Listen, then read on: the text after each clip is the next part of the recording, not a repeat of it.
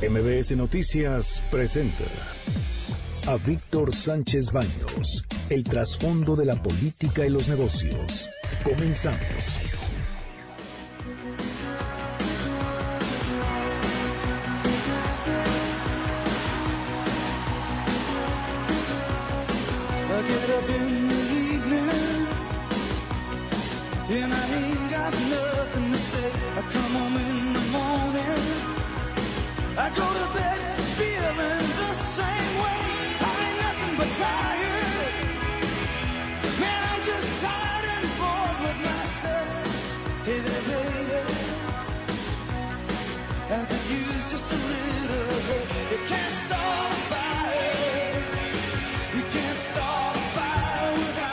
¿Qué tal? ¿Cómo están? Muy, muy buenas noches. Hoy es viernes y ya se siente, ¿verdad? Ya los veo contentos ahí en la sala de producción, contentísimos.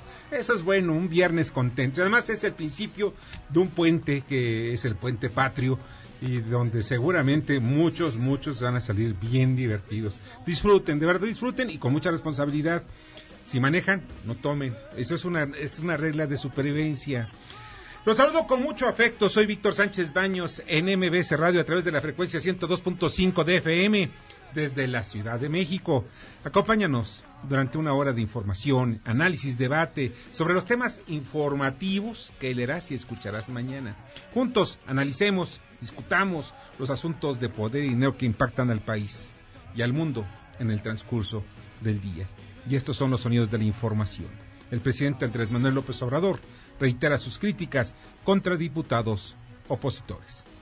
¿Cómo un presidente se va a ir a trabajar a una empresa a la que benefició, a un banco que rescató? Es una inmoralidad. Por eso la ley de austeridad. Y no quieren aprobarla. Los mismos que no quieren aprobar el que se castigue considerando delito grave la evasión fiscal, porque muchas veces los dirigentes son los que dicen no y los diputados ni se enteran de qué se trata es la línea, lo digo, para que se sepa qué significado tiene el voto y que ya no sean borregos, como era antes, la línea y la borregada. Eso ya no.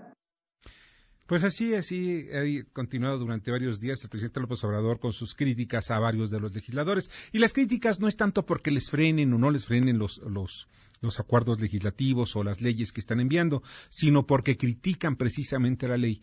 Y algunos casos, como el caso de las factureras, donde se aplica la ley en forma muy violenta, muy dura, muy drástica, en contra de aquellos que posiblemente puedan ser gente, pues, gente decente, y que caiga en manos de aquellos que son delincuentes y que están trabajando algunos de ellos, algunos, pues esto quiere quedar muy claro, algunos de ellos hasta instancias gubernamentales.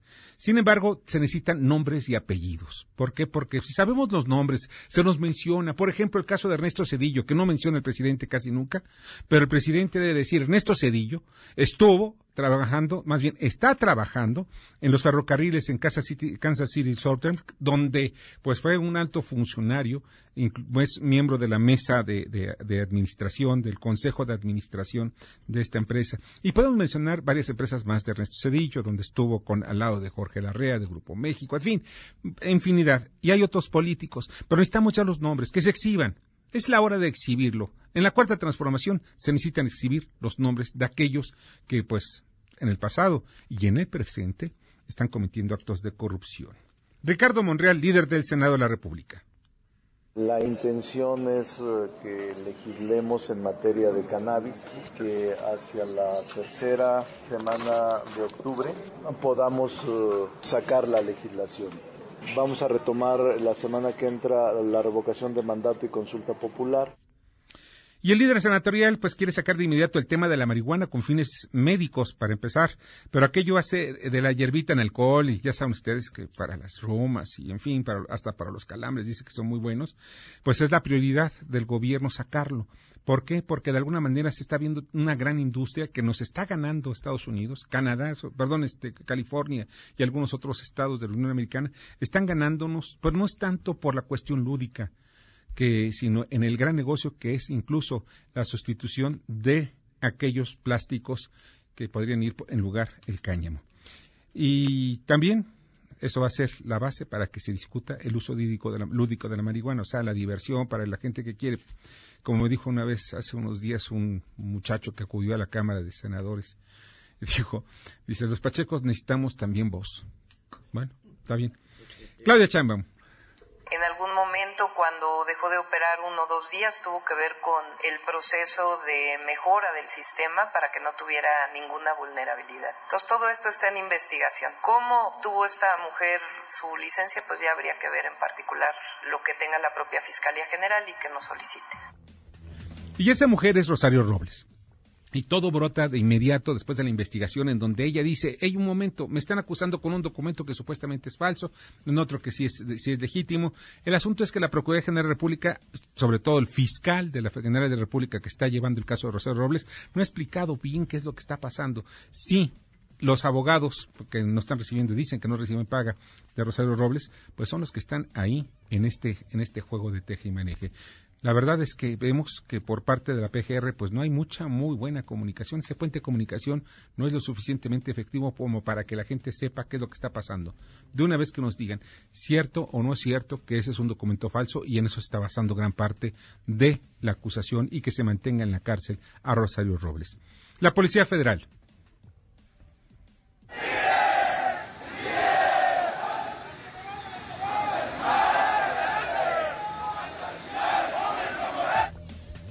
Estos fueron los gritos que se escucharon durante varias horas en, las cercanías del aeropuerto, la Terminal 1 del aeropuerto de la Ciudad de México, en donde materialmente la mayoría, la mayoría de los viajeros tuvo problemas gravísimos, perdieron vuelos, en fin, es una cuestión que pues una vez más fueron tomados como rehenes los viajeros o los mexicanos, que no tienen ningún, nada que ver con los pleitos entre policías federales y sus jefes.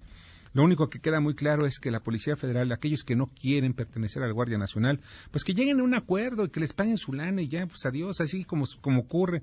No que dicen que deben, eh, incluso hasta la nueva hay un artículo que quieren meter en la Ley Federal de Trabajo, en donde si tú no estás de acuerdo con tu patrón, pues oye, ¿sabes qué? Me digo, ¿saben qué? Ahí me voy y me tienes liquidar conforme a la ley que es un abuso, es un abuso eh, de, verdad es escalofriante, pero una cosa que sí quede claro, ellos lo están tratando de mantener desde el gobierno.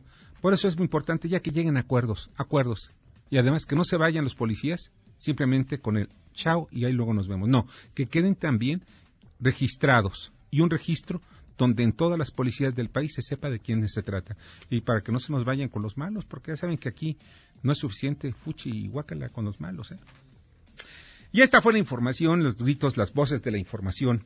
Y en el análisis vamos a estar en los días previos de los festejos del inicio de la independencia, toda una fiesta que genera muchos millones, pero muchos millones de pesos, tanto a empresarios como a pues aquellos comerciantes, en fin, para los, los que tienen eh, eh, negocios de restaurantes. Es un día clave y es muy importante también este tipo de fiestas porque genera bienestar. Pero vamos a platicar con Edgar Gutiérrez, divulgador histórico, para desmitificar varios mitos de la historia mexicana. Aquellos que pensamos, oye, ¿a ustedes les gusta la imagen que tenemos del cura Hidalgo? Esa, de ese señor medio calvo, que tiene unas greñas que le caen casi al hombro, blancas, y con el gesto adusto, y un personaje que parece ser todo un, todo un líder. Todo un galán todo un galán, así es, así es César Buitrón. Pues, pues no es tanto, ¿eh? Era un compadre del que se le ocurrió que le, dijeron, ¿sabes qué? Píntalo. Pero eso vamos a platicar un momento más, ¿no? Daniel Paulino, especialista en deportes para emprendedores, hablará de la ley Skinner aprobada en California. Y pues, entre otros, otros temas, también vamos a entrevistar a Raimundo Ramos del Centro de Derechos Humanos de Nuevo Laredo sobre la investigación que estaba llevando a cabo a policías estatales por presunta ejecución de ocho personas, o sea, una extra, mm, pues, judicial eh, ejecución de ocho personas. Y además están como comentaristas Eduardo Pérez Motes, presidente de la COFESE, Fernando Gómez Suárez, analista sobre temas aeroportuarios, Jorge Ordillo, en el análisis del cierre de los mercados, Ramón Zurita Sagún, director de la revista Personés, sobre las casas de Bartlett, estas que dicen que no existen y que tienen otros datos, sobre eso va a platicar también Ramón Zurita, y Mario Di Constanzo, ex titular de la Conducef, sobre el tema impuestos y ahorradores. Me acompaña el día de hoy Bernardo Sebastián. Muy buenas noches a todos. César Buitrón. Saludos a todos. Y también Carmen Delgadillo. Pero antes de pasar al resumen de información, vamos con el corresponsal de, Grupo MBS, José Alfredo Lisiaga, allá en Nuevo Laredo. ¿Cómo estás, José Alfredo? Muy buena noche, Víctor. Muy buena noche al amable auditorio. Sí. Los policías de élite que participaron en los hechos del 5 de septiembre en Nuevo Laredo, Tamaulipas, señalados por una organización no gubernamental como responsables de ejecuciones extrajudiciales, fueron suspendidos temporalmente por la Dirección de Asuntos Internos de la Secretaría de Seguridad Pública Estatal. En tanto, se desarrolla la investigación. Comentarte que además el gobernador Francisco García Cabeza de Vaca reveló que sugirió al fiscal general del Estado apoyarse técnicamente en el FBI y otras agencias internacionales para dar más transparencia, dijo, y certeza al resultado de las indagatorias. Los hechos se registraron en el 5 de septiembre, te comentaba, en la colonia Valles de Anáhuac de Nuevo Laredo, Tamaulipas. De acuerdo al parte oficial, ese día los policías repelieron un ataque y abatieron a ocho criminales. No obstante, de acuerdo a esta Organización de Defensa de Derechos Humanos, se trató de ejecuciones extrajudiciales. También te comento, oh, Víctor, que eh, la tarde de ayer, en dos hechos distintos, civiles armados atacaron también en Nuevo Laredo, Tamaulipas, a policías estatales y a soldados del ejército mexicano, con un saldo de dos agresores detenidos y tres más muertos. El Grupo de Coordinación para la Construcción de la Paz en Tamaulipas dijo en un comunicado que los agresores iban armados y en camionetas rotuladas con eh, leyendas de un grupo del crimen organizado en la ciudad fronteriza. Es el reporte, Víctor, desde Tamaulipas. José Alfredo, te agradezco mucho. Nada más un dato. ¿Por qué razón eh, hay versiones en México que se llevaron al testigo presencial, se lo llevaron fuera de, de, México rumbo a Estados Unidos? ¿Es cierto? Eh, no tengo no tengo esa información, Víctor. Eh, de hecho, hasta el momento, eh, la última información eh, que se dio fue que se inició la carpeta de investigación de parte eh, de la Procuraduría del Estado y también que eh, la Comisión Nacional de los Derechos Humanos dictó medidas cautelares eh, que habrían sido ya acatadas por la Procuraduría General de Justicia y también por la Secretaría de Seguridad Pública, que es donde labora este grupo especial de policías, el cual está siendo señalado por una organización de derechos humanos, una organización independiente, una organización no gubernamental, está haciendo este señalamiento. Claro. Pues José Alfredo, te agradezco muchísimo. Pásala muy bien. Buenas noches. Muy buenas noches. Gracias. José Alfredo Lisiaga, corresponsal de MBS Radio allá en Tamaulipas. Eh, es un asunto importante desde el punto de vista político, porque independientemente de las aristas que tiene de los muertos o la gente que murió en este, en este enfrentamiento, lleva también eh, toda una serie de, de, hechos que son importantes de recalcar. Pero ya se encuentra en línea telefónica y le agradezco también muchísimo a Raimundo Ramos del Centro de Derechos Humanos de Nuevo Laredo. Hola Raimundo, ¿cómo estás? Don Víctor, buenas noches, a sus órdenes. Oye, eh, ¿Qué es lo que ustedes tienen de información? Porque al final de cuentas lo único que sabemos es sobre el ajusticiamiento, porque es la, eh, ahora es el tipo de expresiones que utilizamos, la forma donde matan este, o policías matan a delincuentes o presuntos delincuentes sin un juicio sin un juicio previo. Pero ¿qué fue lo que pasó precisamente con estas ocho personas? Bueno, ya ha sido ampliamente difundido, Víctor, la denuncia de ejecución arbitraria que hizo el Comité de Derechos Humanos de personas que fueron detenidas en tres domicilios diferentes, una en la colonia Buenavista, otra más en la colonia Bellavista, y finalmente van y la depositan en el domicilio del señor Feriano Treviño en fraccionamiento Valles de Anáhuac.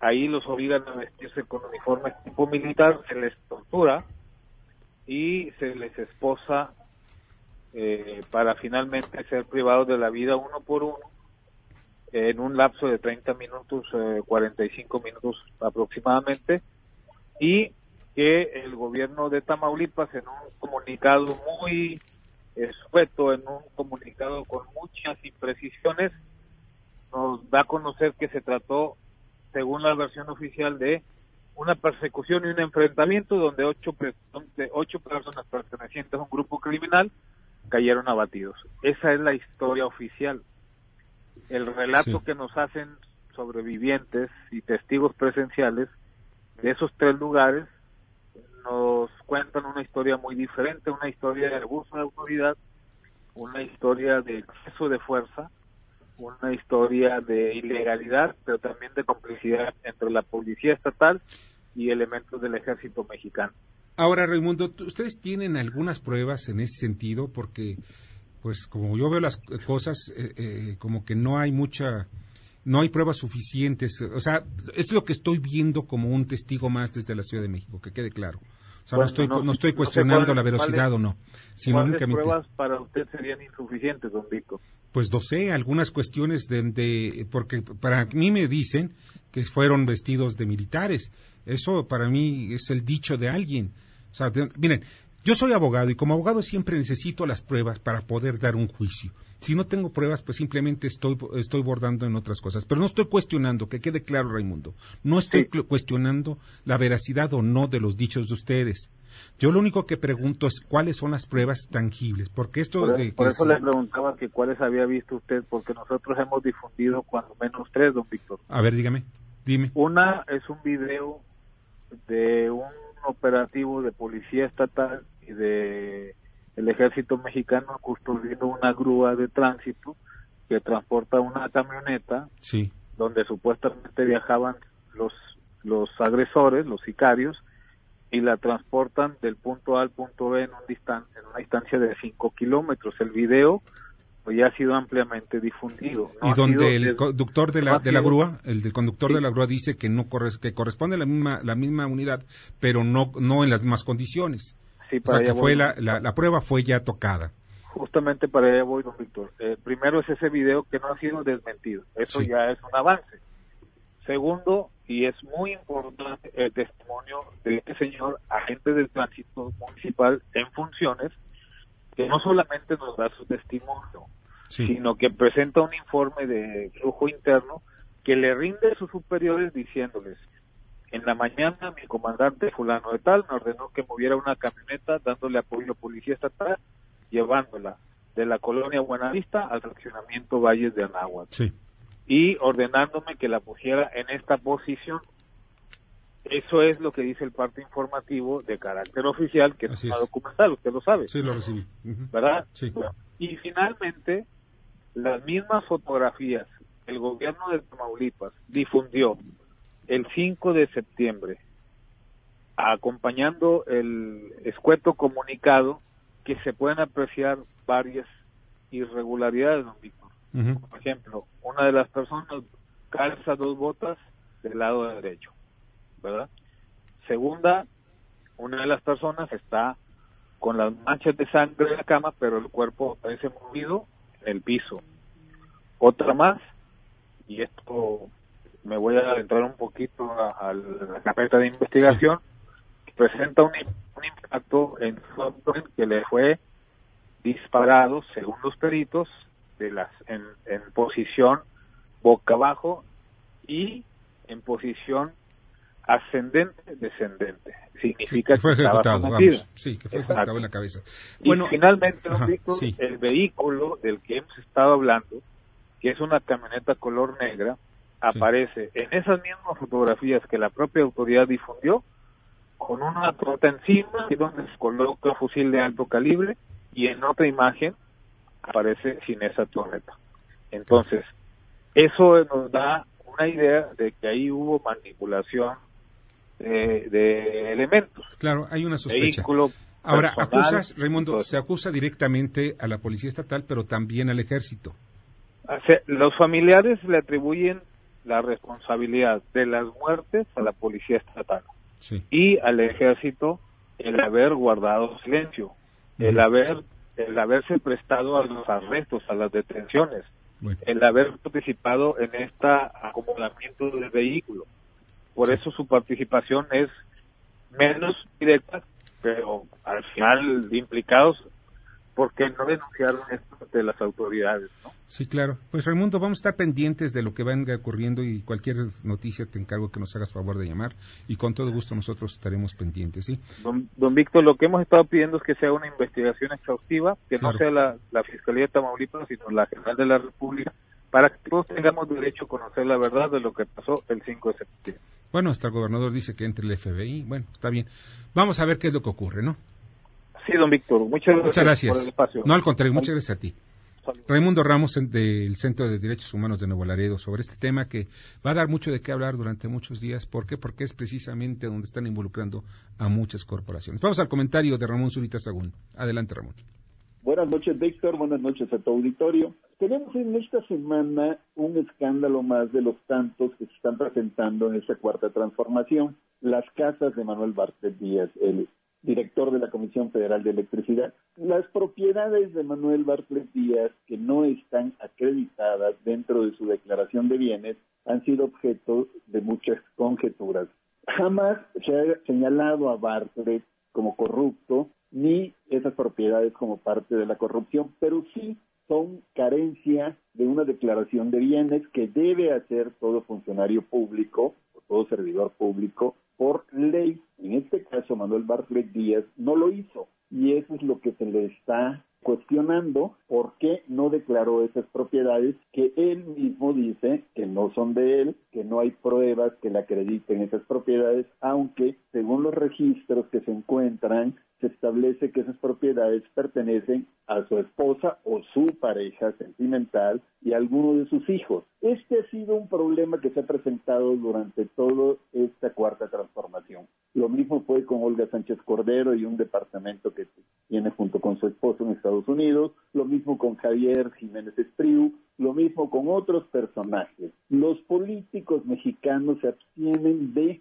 declarar este tipo de bienes y eso finalmente afecta la credibilidad en ellos. Ellos pueden tener las propiedades que quieran, ellos pueden tener todo lo que se, se puedan agenciar por medios ilícitos, pero tienen que declararlos también.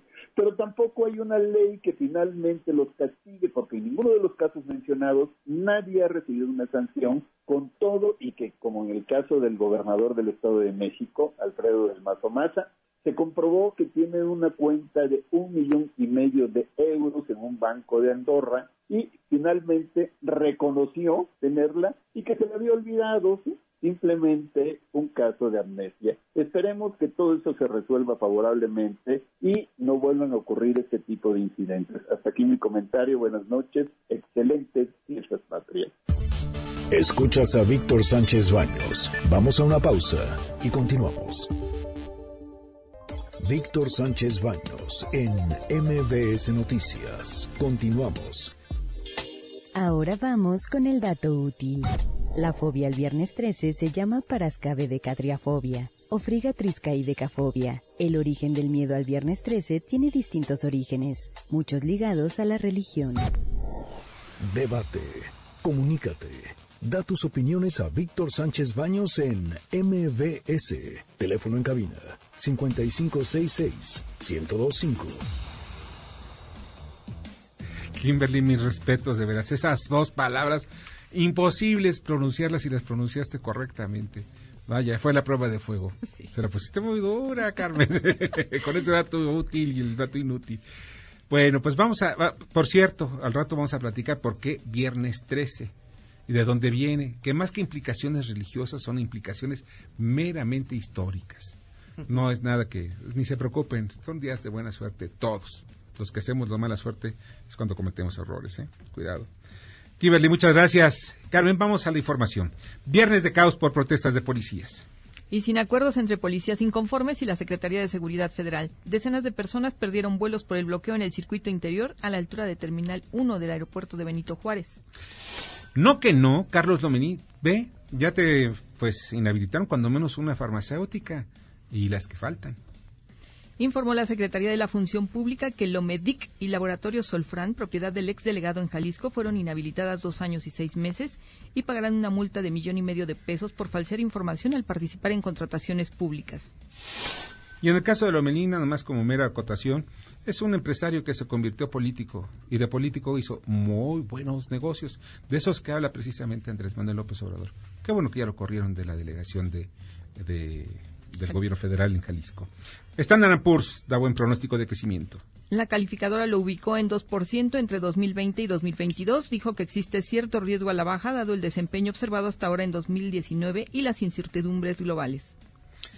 Que Dios nos agarre confesados. Sigue la inseguridad. Eso dice Carlos Salazar, presidente del Consejo Coordinador Empresarial, pidió paciencia para ver resultados de la estrategia de seguridad del gobierno de AMLO. Y vean ustedes, PT contra outsourcing. El diputado Reginaldo Sandoval presentó la iniciativa de reforma a la Ley Federal del Trabajo para eliminar la subcontratación de trabajadores. Argumenta que se precariza el salario de más de 30 millones de trabajadores en el país. Chainban duda sobre la autenticidad de la licencia de Robles. Reconoció que la licencia presentada por la FGR puede ser apócrifa ya que la CEMOVI era fácilmente vulnerable. Hay pistas sobre los asesinos de Eric Castillo. El fiscal general de Guerrero, Jorge Suriel de los Santos, aseguró que la principal línea de investigación es el robo de vehículo. Perdón, otro paréntesis. De acuerdo a todos los organismos de defensa de derechos de periodistas, no fue, fue dirigido a él y no se trató de un robo porque ni se llevaron la camioneta. Pero en fin, INAI no prevé recorte. El comisionado del Instituto Nacional de Transparencia, Joel Salas, dijo que todo apunta a que no habrá recortes que afecten su operación y se espera que haya reformas que debiliten al instituto. Pide ONGs, piden ONGs aprobar etiquetado de alimentos. Esta medida obligará a que empresas eleven sus estándares y mejore la salud de niños y adolescentes del país. Bueno, Carmen, pues te agradezco muchísimo. Pásala muy bien. Buenas noches. Poca información, ¿verdad? Estuvo como medio flojón. Así va a estar el próximo lunes, pero todos vos aquí vamos a tener un programa dedicado más a historia el próximo lunes. Van a divertirse. Aquello que sí es de, de veras, que sí no es cierto. Ahorita vamos a platicar. Vamos con Fernando Gómez Suárez. Adelante, Fernando. Víctor, amigos de MBS, buenas noches. La deuda pública del país asciende a poco más del 51% del Producto Interno Bruto. Si México fuera un negocio privado, una empresa, estaría prácticamente en quiebra técnica. La inflación, la devaluación del peso serían fantasmas que afectarían el bienestar social.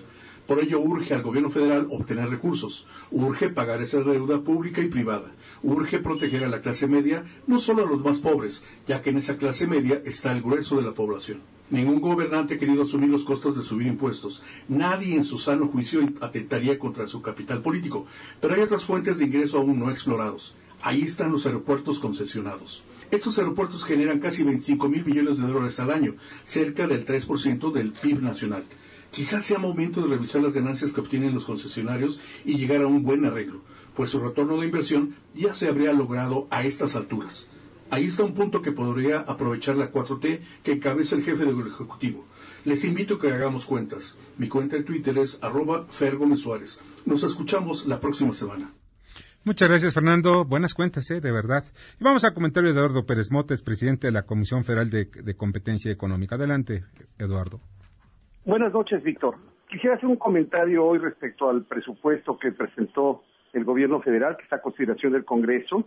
Bueno, como tú sabes, ha habido una discusión eh, muy fuerte sobre las variables básicas que definen el monto de gasto, y estas tienen que ver con, con la expectativa de crecimiento, por un lado, y por otro lado la plataforma petrolera. Yo tengo la confianza de que si esas variables no se vieran como las espera el gobierno, pues habrá los ajustes necesarios porque el presidente ha sido muy claro en que tiene una digamos, una gran responsabilidad de mantener un equilibrio fiscal. Yo quisiera referirme a un tema que sí me preocupa un poco más y que tiene que ver con una estructura de gasto que se orienta mucho más hacia el gasto público que a la inversión, hacia el gasto corriente más que a la inversión. Y eso en la gran mayoría de los programas. Hay una reducción en la inversión, en la infraestructura, y creo que eso tiene un efecto pues muy importante negativo sobre la productividad del país. Incluso los programas sociales se pueden ver como transferencias que promueven inversión en los grupos más vulnerables o gasto en los grupos más vulnerables. Y yo ahí creo que debe haber un privilegio hacia la inversión, sobre todo si queremos que nuestro país siga creciendo y si queremos que a través de ese crecimiento haya una mejor distribución de la riqueza. Entonces, simplemente quiero llamar la atención sobre la importancia de priorizar el tema de la inversión en el gasto público y espero que sea una consideración, digamos, que, que analice con mucho detalle el Congreso de la Unión. Muy buenas noches y muchas gracias por la oportunidad de platicar contigo y con tu público. Escuchas a Víctor Sánchez Baños. Vamos a una pausa y continuamos. Víctor Sánchez Baños en MBS Noticias. Continuamos. Ya regresamos con el dato inútil. Hay muchas referencias históricas negativas ligadas al número 13. El capítulo 13 del Apocalipsis se habla de una bestia salvaje. Un viernes 13 se ordenó en Francia la captura de los caballeros de la Orden del Temple para quemarlos públicamente, y fueron 13 quienes estuvieron en la última cena de Jesucristo. Debate. Comunícate. Da tus opiniones a Víctor Sánchez Baños en MBS. Teléfono en cabina 5566 1025. Definitivamente. La historia es el parteaguas que tenemos nosotros que ir viendo día a día con mayor, eh, pues más que seriedad, ver qué tanta credibilidad podemos tener en nuestra historia. Porque miren, eh, vamos ahorita que hoy es día 13, y viernes 13 ya acaba de platicar Kimberly Zafra, que por cierto mañana es el día del locutor. Kimberly Zafra, muchas felicidades, Sales de la Rosa, nuestros dos locutores que están trabajando con nosotros y a todo el equipo de locutores de MBS Radio, a todos, a todos.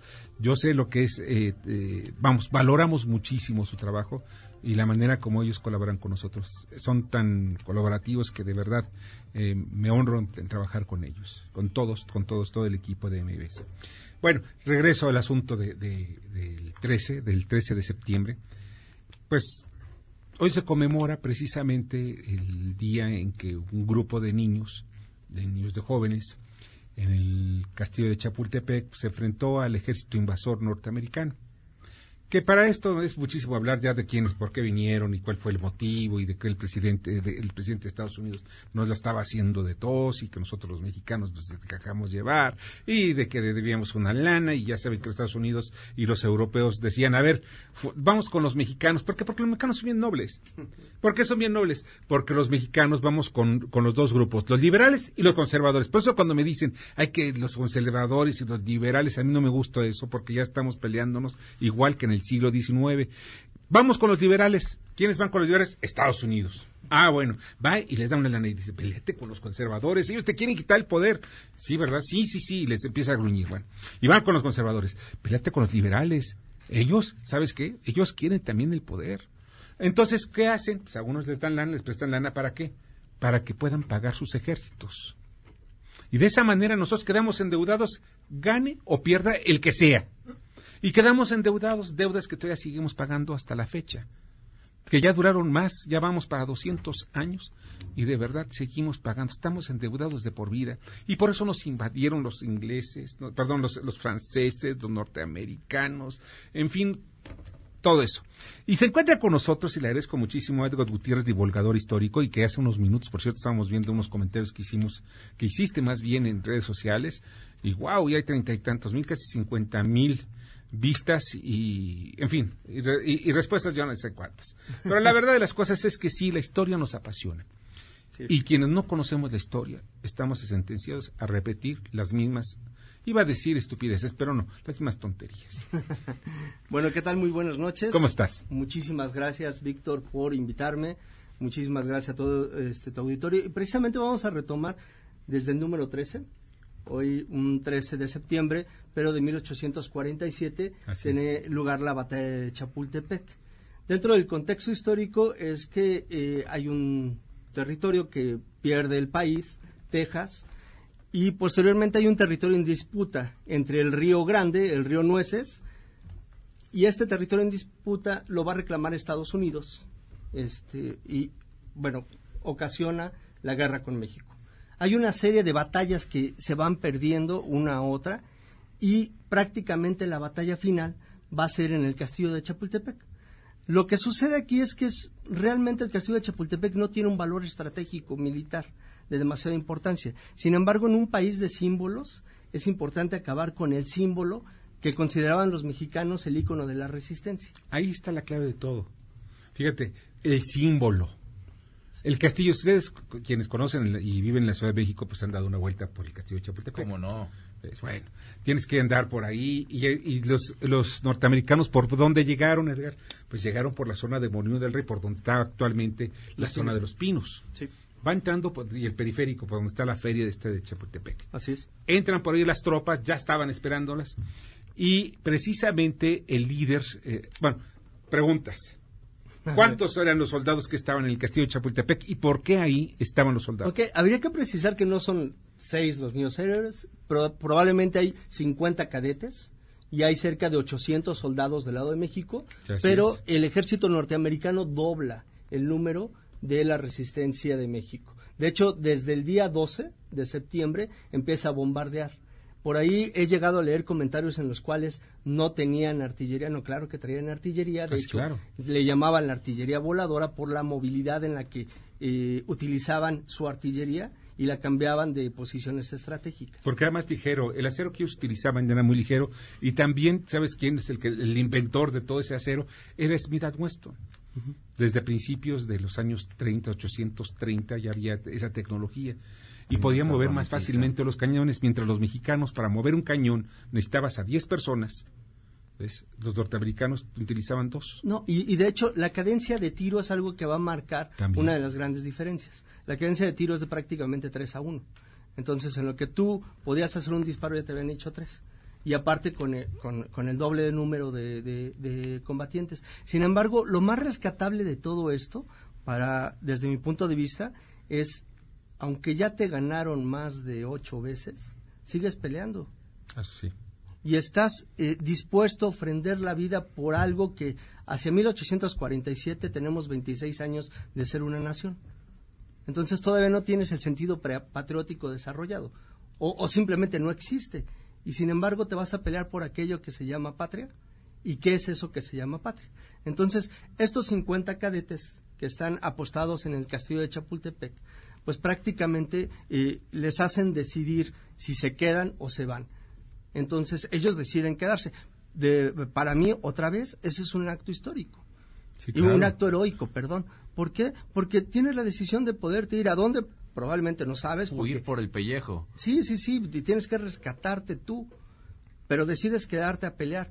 De hecho, hay una, una controversia acerca de si existieron o no existieron. Bueno, eh, déjenles platico que están documentados. Uno de ellos, el más documentado, es Agustín Melgar. Sabemos incluso el nombre de su hermana.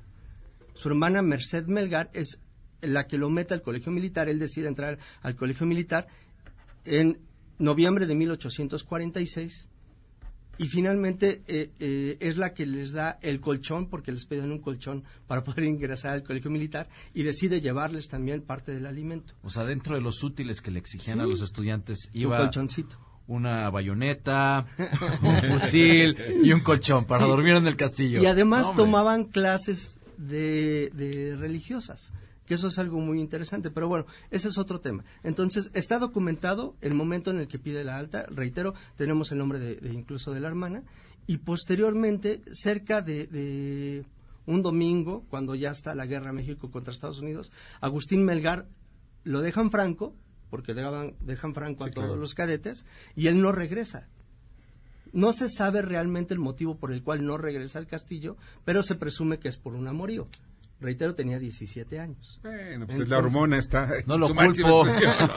Caray. Bueno, mira, fíjate que es lo que tú dices, sí, y además era la sede del colegio militar. Sí. Era la sede del colegio militar y ahí debían estar, y ahí pernoctaban o dormían, para la expresión, en la zona baja del, del castillo de Chapultepec. Dormían los jóvenes que en, aquel entonces estaban entre los 13 y los 21 años. Sí. Entonces, el y ya hay muchos nombres que, la historia decidió borrarlos. ¿Por qué? Porque después pasaron al lado contrario. Miramón. Pues Miramón es, y, un tipo brillante que amaba a su patria. Sí. Bueno, él era conservador. El niño héroe presidente de México. Niño, y además el más joven general que tuvo México, que ha tenido en su historia México. El joven Macabeo. Así es. Todo, todo, un personaje que su esposa. Hay muchas historias de, de verdad de, de, Miguel Miramón. ¿Pero por qué? Porque Miguel Miramón quería a su país. Ahora, que quería también que, que, llegara Maximiliano y fuera también el, el, emperador de México, pues sí, pero era la manera como él pensaba que iba a resolverse los problemas de un país como el nuestro, que aspiraba a ser un país liberal, pero liberal al estilo de Estados Unidos, ¿eh? No liberal el estilo de, de, los liberales eh, de Miguel Pan de las Manzanas, no, no, no, de, aquellos que querían ser la nación más poderosa del mundo y viene en su constitución desde aquellos, desde, desde que Washington, Adams, en fin, todos ellos estaban pensando en crear una nación poderosa, la nación más poderosa del mundo. Esto estamos hablando de finales del siglo XVIII, o sea, por 1790 y tantos. De hecho, eso que comentas es finalmente una de las partes que provoca la guerra, porque el afán expansionista de los Estados Unidos, ellos quieren crecer, mientras nuestro país, México, quiere conservar las estructuras. Y es muy diferente quererte expandir a querer conservar. Bueno, eh, regresamos con el tema de, Agustín Melgar. Regresa, sin embargo, pide su reingreso en septiembre de 1847 al castillo de Chapultepec para correr la misma suerte que sus compañeros. Está documentado también que, recibe balazos y, su baja dentro de las bajas del ejército mexicano. Entonces, está documentado que recibe balas, recibe una herida de bayoneta y hay dos versiones acerca de cómo muere. Finalmente es una de ellas es se logra arrastrar en el piso e incluso logra matar a un soldado enemigo, se arrastra en el piso y que ya estaban dentro dentro del castillo. De hecho, las peleas que se dan con, los cadetes son en los cuartos ya dentro del castillo. Así es. del colegio. Y Agustín Melgar, con su propia sangre, marca una cruz y muere. Y la otra que no está documentada es, eh, lo logran eh, encontrar vivo aún, un cirujano norteamericano, lo suben a una mesa como sala de operaciones y no le logran salvar la vida. Entonces, es uno de los niños héroes más documentados. Ahora, acerca de Juan Escutia, de si existió... Que se, lanzó con la bandera. ¿Se lanzó o no se lanzó con la bandera? Es una cuestión romántica. Yo lo pienso que es más romántico y de una manera de escribir la historia. Pero les voy a platicar una parte que sí está documentada, que es la del el general, eh, perdón, el coronel Felipe Santiago Chicotenca. Claro, que era el líder del batallón de San Blas. Así es. Este batallón de San Blas, aunque ya está todo perdido y saben que van a una muerte segura, entran en combate contra el ejército norteamericano en las faldas del castillo de Chapultepec, es decir, ni siquiera lo suben. Y inmediatamente en una posición en la que eh, tienes una posición defensiva y tienes todo rodeado y tú entras en batalla, te van a hacer un movimiento de pince y vas a quedar completamente rodeado. Entonces prácticamente el batallón cae en sacrificio completo. Claro. Una, su bandera, la bandera del batallón, es herido de muerte. Eh, Santiago Chicotencat corre a rescatar esa bandera, se la coloca en un costado y recibe cerca de entre 14 y 40 disparos de bala. Así es. Exactamente. Y la bandera está este, aún en Palacio Nacional o en el Castillo de Chapultepec. No tengo el dato acerca no, está de en el Castillo de Chapultepec. Y luego, no sé, luego la, meten, la saca. ¿Por qué? Porque ya está muy deteriorada en el, en el Museo del Castillo de Chapultepec y dicen que tiene 40, yo no los he contado, pero sí se ve ensangrentada, ahí con las manchitas. Pero una cosa sí, es uno de los grandes héroes, el héroes, héroes de, y es un héroe olvidado. Exactamente, que ahí lo tienen. Santiago Jicotenca, nada más como otro detalle, él fue el que defendió también a muchos de los niños. Muchos niños héroes sobrevivieron, por cierto. O sea, no deben olvidar, no debe olvidarse que eran como 50, me dicen unos que son 50, que llegan hasta 100, pero la verdad de las cosas, los que sobrevivieron fueron alrededor de unos 45. De estos 45, entre los sobrevivientes, ¿por qué sobrevivieron? Porque les ordenaron entregar las armas. Les ordenaron en ese momento, ya estaban copados y lo único que les quedaba era entregarse. Y después de ahí los llevan a un, a un campo donde estaban, de no de refugiados, voy a decir, sino detenidos, que están las faldas del, cerro del, castillo, eh, en la parte rumbo a Tacubaya, rumbo a la, o que ahora las como por la Condesa, y ahí los encierran los dejan casi durante unos 10 días, nada más a pan y agua. Y de esos jóvenes, entre ellos estaba precisamente Miguel Miramón, había otros que también se convirtieron en dirigentes del de, no del movimiento, sino del ejército mexicano. Pero tienes razón en ese sentido. Pero vamos a hacer una pausa y vamos a regresar nada más para rematar contigo, ¿sale? Vamos con Mario Di Constanzo. Adelante, Mario.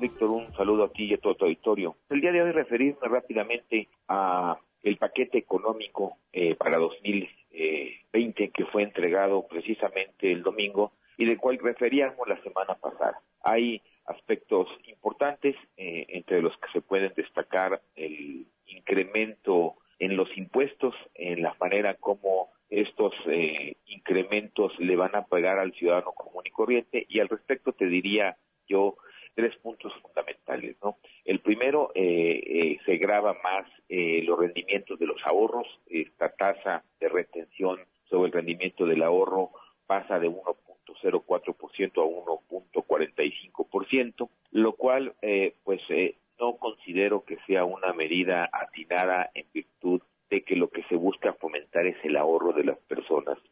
Y al grabarlo, junto con ya los costos etcétera, etcétera, pues hacemos menos atractivo el ahorro. Eh, las siguientes dos son las iniciativas que tienen por objeto grabar las ventas eh, al menudeo o las ventas por catálogo que llevan a cabo las personas. Esto también eh, se me hace pues una medida que puede perjudicar a mucha gente, incluso servidores públicos. Todos sabemos que los servidores públicos o muchos de ellos se ayudan mediante este tipo de ventas, de estrategias, a compensar sus ingresos. Más ahora que estos ingresos eh, pues se han visto reducidos por la baja en los salarios y eh, pues ahora van a tener que llevar a cabo un procedimiento ante Hacienda para eh, poder o para pagar impuestos lo que seguramente también pues afectará tanto la demanda que tienen como los precios a los que venden su producto. Y finalmente, estas iniciativas que tienen que ver y que buscan grabar a los alimentos con energía calorífica o alimentos ricos en calorías, y desde luego el refresco. Desafortunadamente, estos productos muchas veces son consumidos por las clases que menos dinero tienen, por lo que podrían ser regresivos estos impuestos. Escuchas a Víctor Sánchez Baños. Vamos a una pausa y continuamos. Víctor Sánchez Baños en MBS Noticias. Continuamos. Continuamos con el dato feo. Además de la icónica película de 1980 Viernes 13, en 1907 se publicó un libro también llamado Viernes, el 13, en el que un corredor de bolsa especulaba para vengarse de sus enemigos y dejarlos en la ruina. Facebook, Instagram y LinkedIn.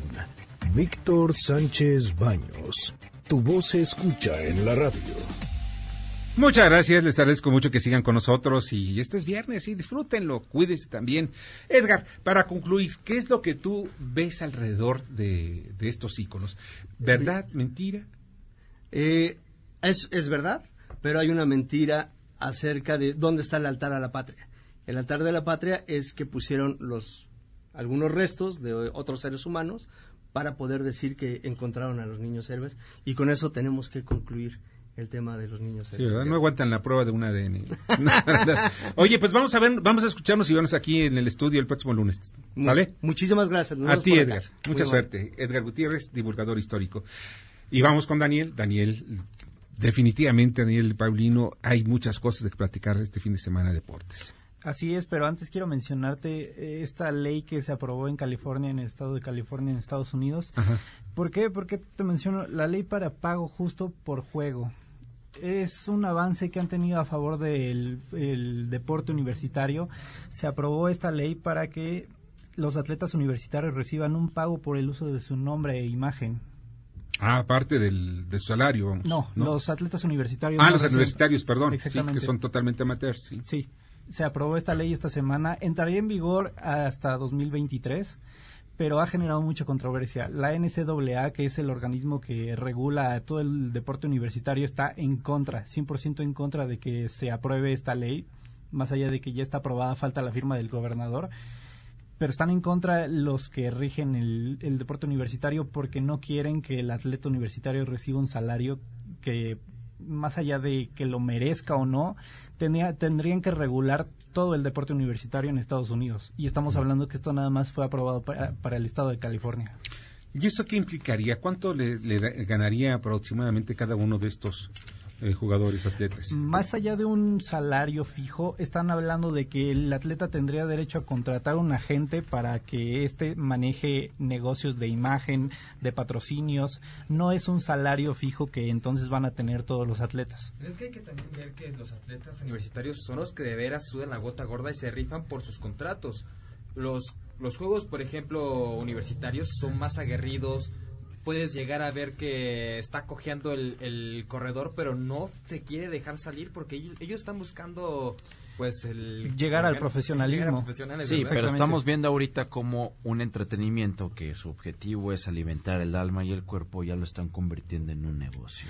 Y es ahí el riesgo, me imagino que muchas universidades están viendo en donde pues puede perder ya ese feeling y se metan las manos turbias de toda la gente que maneja la imagen. El principal problema sería para el, fútbol americano, para el básquetbol y para el waterpolo es para el que está aprobada esta ley en primera instancia para estos tres deportes.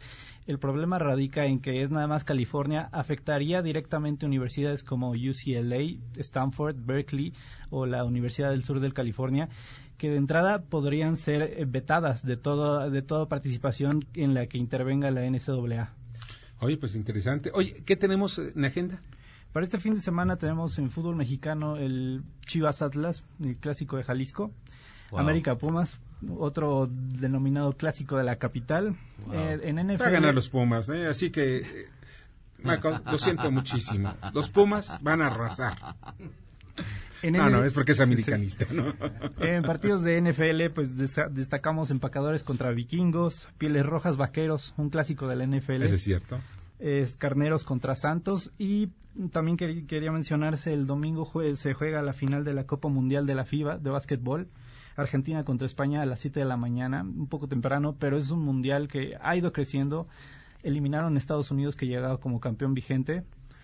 España Argentina un muy buen partido de básquetbol, campeonato mundial de FIBA. ¿Quién crees que gane entre España y Argentina en Yo digo que Argentina.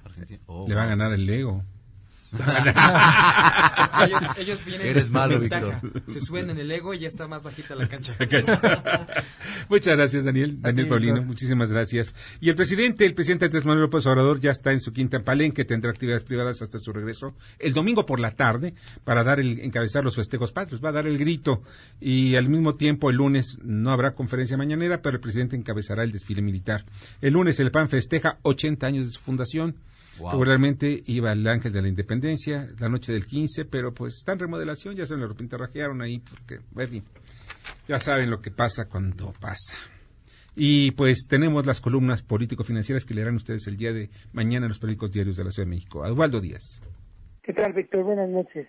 En los dos casos que mañana aparecen en el Día de la Razón, hablamos de que esta semana quedarán aprobadas las reformas al Código Fiscal de la Federación y a otros ordenamientos para considerar la evasión fiscal como delito grave y la existencia de facturas fantasmas como delincuencia organizada. Todo un tema en donde hay votos a favor y también una gran protesta de algunos empresarios o de factureros. Un abrazo, Víctor. Pásala muy bien, Ubaldo. Julio Brito. Hola, Víctor. Un saludo a ti y a tu auditorio. La pausa de la guerra comercial entre Estados Unidos y China, que disminuyó la percepción del riesgo, fue el banderazo de salida para que no solo Pemex hiciera una emisión de deuda por 7 mil millones de dólares, sino también las grandes corporaciones mexicanas, como el caso de Bimbo, que emitió deuda por 600 millones de dólares, y Peñoles por otros 1.100 millones de dólares, entre otras grandes corporaciones. Claro, la posibilidad de que la Fed disminuya la próxima semana las tasas de interés en 25 puntos base contribuyó al buen ambiente en el mercado de bonos que de manera global sumó colocaciones por 150 mil millones de dólares en solo 10 días después de estar contenida la mayor parte del año. Con esta noticia me despido y te deseo unas felices fiestas patrias. Igualmente, Julio, pasará sensacional y mañana en Estado por Estado, en el periódico El Heraldo de México, vamos a publicar las purgas ordenadas desde la cúpula de Morena. Muchos estados, estamos hablando de alrededor de 32 comités estatales, así como 12 de los 19 congresos, están peleados los de Morena. No han entendido que son, están en el poder y que pues tienen que entenderse. Bueno, en fin, la cabeza política de Morena está en la presidencia de la República y en donde descansa es con Jacob ¿Dónde está el pastor, caray? El pastor es precisamente, es una pastora, es una pastora y que no está haciendo su chamba. Muchas gracias, César. Te agradezco mucho que estuviste con nosotros. Saludos a todo el auditorio. Feliz fin de semana y feliz fin, fin patria a todos. Bernardo Sebastián. Llévensela con calma. Siempre va a haber fiestas que celebrar. No tomen de más. Edgar Gutiérrez. Muchísimas gracias y viva México. Viva, viva. México. Felices fiestas. Daniel, Daniel Paulino, muchas gracias. A ti, Víctor, feliz fin de semana a todos. Y gracias a todo el equipo que estuvo trabajando el día con nosotros en la producción, eh, Jorge Romero, en la información, Carmen Delgadillo, en la asistencia de redacción, Fernando Moxuma, en los controles, Michael Amador, aunque va a perder el próximo domingo en América. Lo siento mucho, Michael. Así son las, así, la vida no es fácil, no es fácil. Yo soy Víctor Sánchez Baños, les deseo lo mejor de lo mejor y disfruten estas fiestas y viva México. Las opiniones vertidas en este programa son única y exclusivamente de estricta responsabilidad de quien las expresa. MBS Noticias presentó a Víctor Sánchez Baños, el trasfondo de la política y los negocios